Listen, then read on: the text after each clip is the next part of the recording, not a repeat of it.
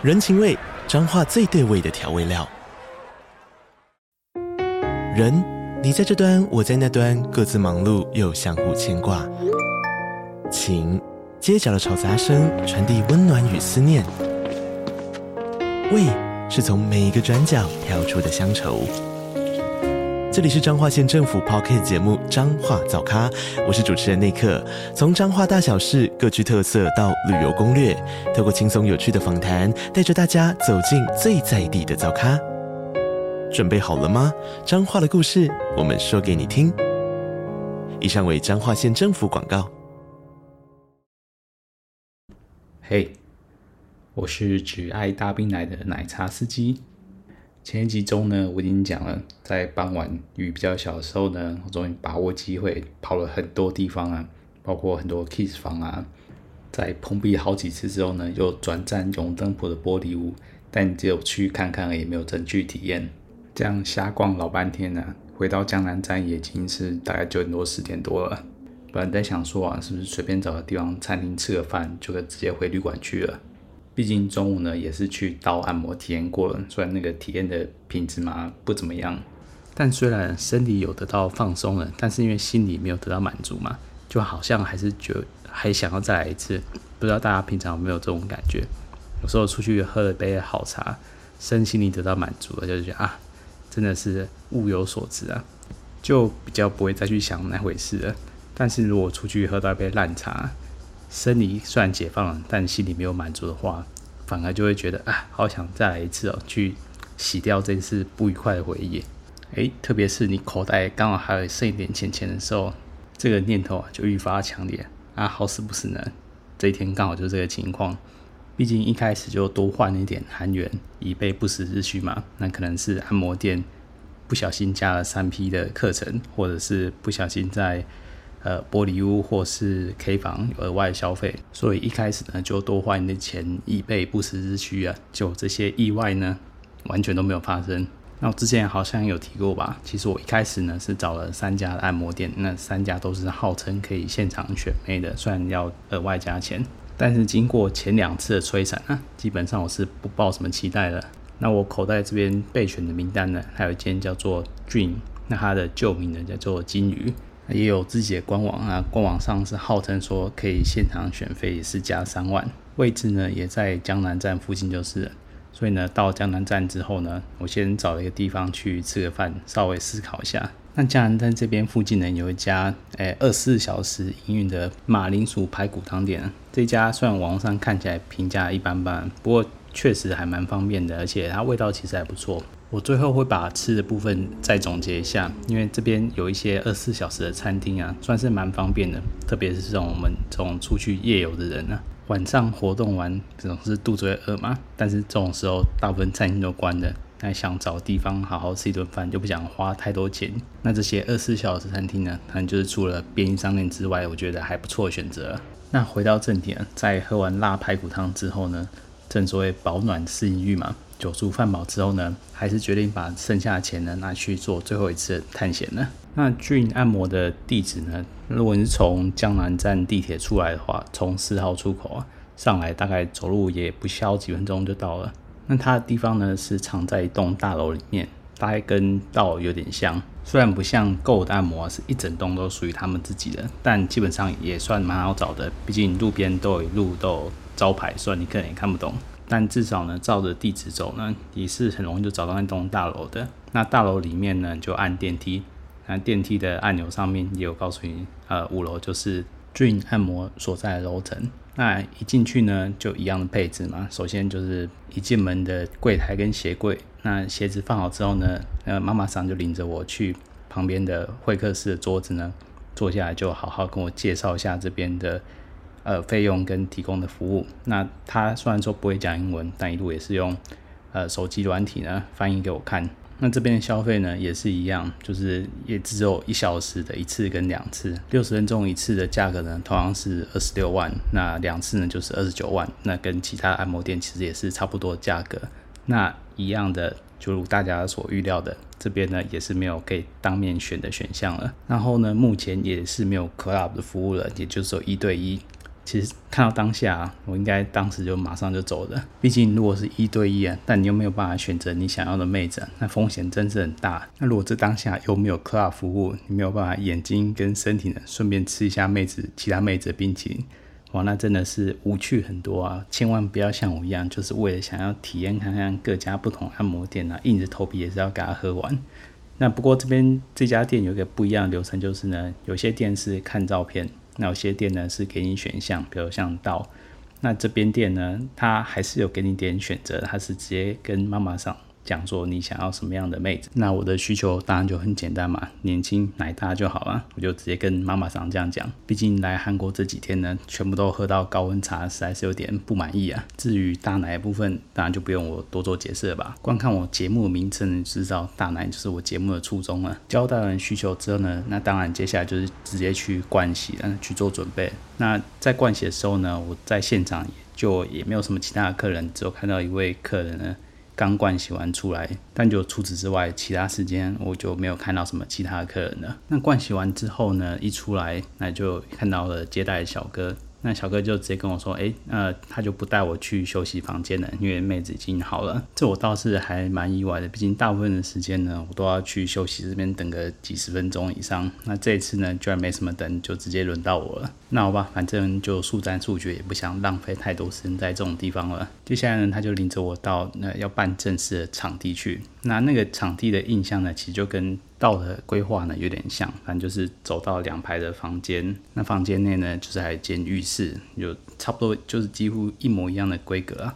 那只不过差别在于，人家道呢它还是有 club 服务，那走到上面还有很多张小椅子。那这边呢就是都没有了，反正就直接去房间里面服务了。至于大家最关心的妹子嘛，哎，我只能说，还记得我跟妈妈桑要求的年轻大奶这两个条件吗？那如果呢，我再到那边，他给我的可爱型的，我还能勉强的想象得出来他可爱的理由是什么的话，那他今天给我送上这个妹子啊的年轻大奶，实在是完全两个都八竿子打不着啊！这妹子的年龄给我的感觉呢，是毫不亚于我在到跟呃 Go 的遇到的妹子的年龄啊，基本也是三十几跑不掉了。那至于胸部的部分嘛。我想大概也就 B 勉强称之为 C 吧，但完全你不会说它是大的。那更不用说以我的标准来说，今天的这位妹子跟道的妹子呢，其实是同一个等级的。第一印象也是如此啊，那就不用期待太多，之后会有什么额外的惊喜的。那这边流程呢，也是跟其他间的按摩店一模模一样样，一样的，先是进去就跟妹子先去洗个澡，洗完澡出来呢，就先用润滑液呢在床上帮你用身体按摩。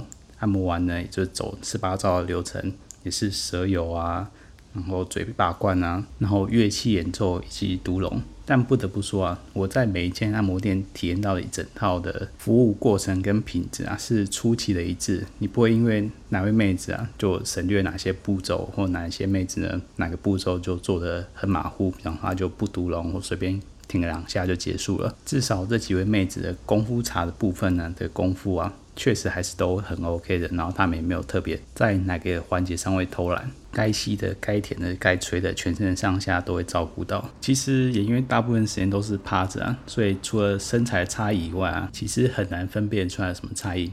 也算是好事吧，毕竟他们的服务内容就规范的一致，你不会突然哪天来了就发现小姐心情不好就给你偷少了什么服务，但也不会来有什么额外的惊喜，毕竟他能给都给你了。那过招完之后，最后当然就是翻正来办正事啊。那说实在，真的是没什么特别的记忆点啊。不过妹子算老归老啊，算是有一点点的风韵犹存吧。就可以明显感觉出来，如果她年轻个十岁，可能还算是个上相的妹子。不过十年之后嘛，她是烫个大卷发，算是蛮符合她的气质的。不过其他部分就真的是蛮平庸的，尤其是身材上还有胸部，就跟一般体态正常的轻熟女差不多。不过一般正常韩国人的标准，那可能就是大概台湾的一般的标准再稍微瘦一点。所以如果你喝茶或者是清淡苗条路线，我想韩国这一位可能还蛮适合你的。那这回呢，我原本真的以为我可能坐到中间，可能就要软干走不下去了。不过可能是因为药的效力还在，所以从头到尾呢，该硬的时候还是硬得起来了。所以最后还是以背后是草草的收尾了。毕竟眼不见为净嘛。在简单女上位传教士之后，就赶快背后是冲刺结束。那最后收尾呢，也是一样。反正就是两个人一起去洗个澡，洗完澡出来呢，妹子就会要求抽根事后烟，然后就开始闲聊啊。那这位的妹子英文呢就不太，真的不太行了，不过她还蛮愿意聊天的，就拿手机软体来翻译。那毕竟我不能带手机进去嘛，她就用她的手机翻译软体呢来跟我做一些简单的交流。中间当然是找机会套一下妹子的年龄呢。不过他这边也是蛮大方的，跟上位到的妹子一样。他一开始就说他自己年龄，他说他是三十二岁，而且也说，哎、看不出来我是这么的年轻，就反应就跟上位到的妹子一样，年龄也一样。我甚至都不知道他们是不是业界的公版规定，就是聊天的内容也是固定一样的套路。反正只要是轻熟女呢，一路都说。自己是三十二岁，虽然说我看起来怎么样都觉得你们起码都是要加个三岁起跳吧。还有那妹子，她也说她之前呢其实是做，她也是酒店 KTV。这类的工作，那只不过呢，疫情的关系啊，这类活动都停止嘛，所以就失业一阵子。那直到最近呢，产业复苏之后，才来这种按摩店继续工作。感觉，这疫情在韩国至少对这风俗产业好像影响还蛮大的。疫情一来啊，很多店家跟妹子都受影响，可能好一阵子都没办法工作。那直到最近恢复之后。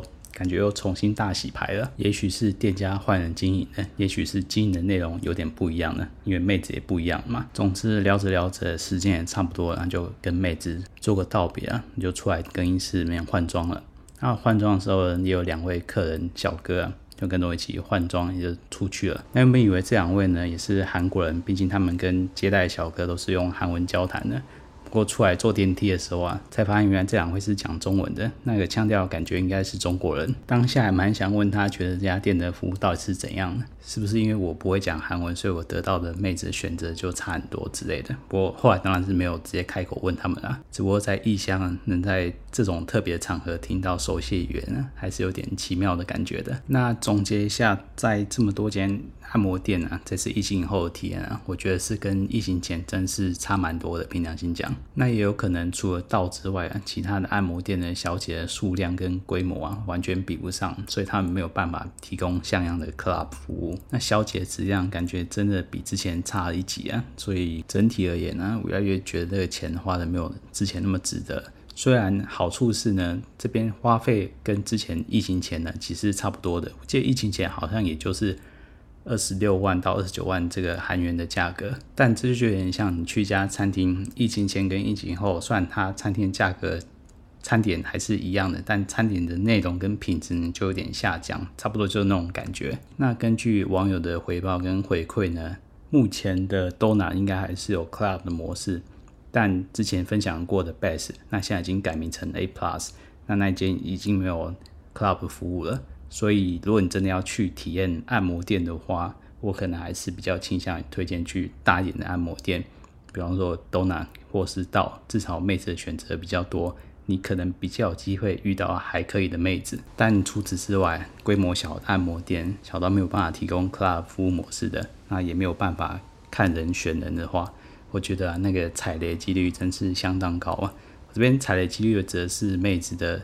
呃，素质啊，不是说妹子的服务，我觉得他们的服务一般来说都还是挺可以的。那妹子的待人的态度呢，也不会太差。但只不过呢，我不是呃功夫茶的重度爱好者嘛，这种偶尔尝个一次就差不多了。而且要喝功夫茶，也希望是正面泡的啊，对不对？那如果真的真的很在乎颜值，一定想要看到本人的话，那我觉得真的不直接去。永登浦的玻璃屋吧。那前几天呢，也有热心网友跟我回报，就是永登浦那边情况，目前疫情后呢，价格还是十万韩元。那只不过永登浦那边的玻璃屋大致的上班时间，大概是从晚上八点之后才开始的，那大概十点以后才是他们真正的高峰期。